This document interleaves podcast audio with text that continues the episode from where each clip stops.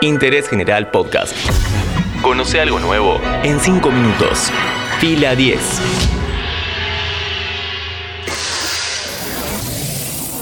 Bienvenidos y bienvenidas a un nuevo podcast original de interés general sobre cine y series. Llegó a las salas de cine de Argentina Duna, la nueva película del director Denis Villeneuve. ¿De qué se trata? ¿Por qué hay que verla? Mi nombre es Matías Daneri y hoy te cuento esto y más en 5 minutos. A este podcast lo presenta Coca-Cola Argentina. Una nave aterriza en las costas del planeta Caladan. La familia gobernante, los Atreides, se paran frente a sus puertas dispuestos a recibir a los mensajeros del emperador. Los emisarios anuncian que la casa deberá mudarse al planeta desértico Arrakis para hacerse cargo de la explotación y exportación de la sustancia conocida como la especia, aquella que tiene la capacidad de activar el mayor potencial de los humanos y además hace posible el viaje interestelar que pliega el espacio. El patriarca acepta la orden, pero en el fondo sabe que es una trampa. El emperador lo está enviando a una guerra inevitable con la casa Harkonnen, los anteriores explotadores de la Duna. Basada en la novela del mismo nombre, escrita por Frank Herbert, Duna es uno de los estrenos más importantes de este 2021. Está dirigida por Denis Villeneuve, a quien conocemos de películas como La Llegada y Blade Runner 2049 y producida por Warner Bros. y Legendary Pictures. Duna es el viaje mítico y cargado de emociones de un héroe. Cuenta la historia de Paul Atreides, un joven brillante y talentoso nacido con un gran destino que trasciende su comprensión. Él debe viajar al planeta más peligroso del universo para asegurar el futuro de su familia y su pueblo, al mismo tiempo que las fuerzas malévolas estallan en un conflicto por el suministro del recurso más valioso que existe, que se encuentra exclusivamente en ese planeta.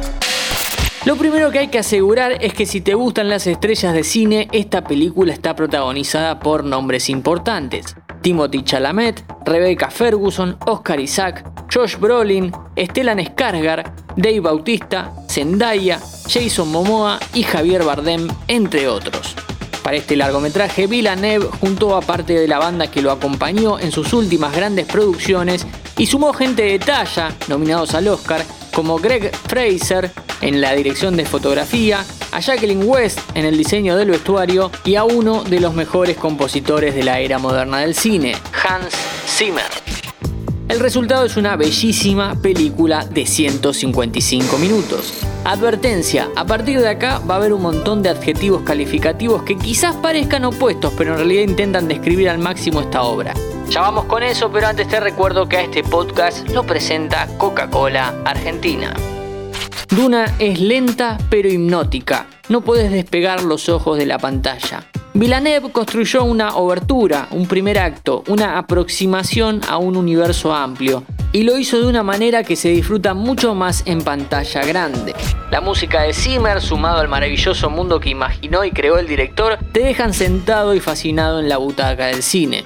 Duna tiene un ritmo aletargado y sin embargo súper cargado. A pesar de que la película sea lenta y larga, todo el tiempo está pasando algo. Una de las mayores complicaciones de la adaptación es que hay mucho por explicar y contar. Cultura, religión, política y todo tiene un propósito, sirve para algo. Entonces, todo debe estar y no debe ser abrumadora la cantidad de información. Esa prueba fue superada. El punto negativo para marcar es que el conflicto, la disputa por el control de la explotación del planeta, tiene solamente unos minutos en donde se toman las armas. Esta batalla es visualmente imponente y entretenida, pero dura poco. Entonces la película termina moviéndose por un campo más filosófico y político que bélico, y eso hace que quede extensa.